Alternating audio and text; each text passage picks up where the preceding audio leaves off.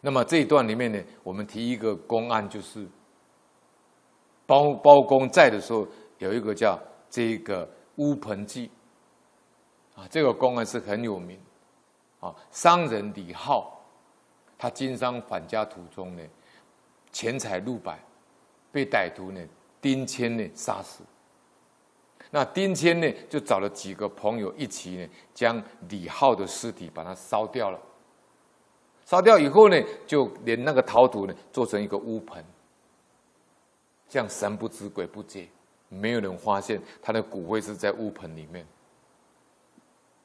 可以讲说做到天衣无缝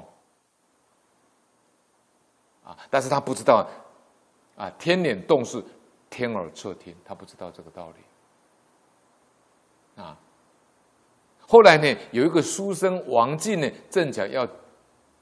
买了这个盆子，李浩冤魂呢，他就跟他拜托，到这个开封府呢告状。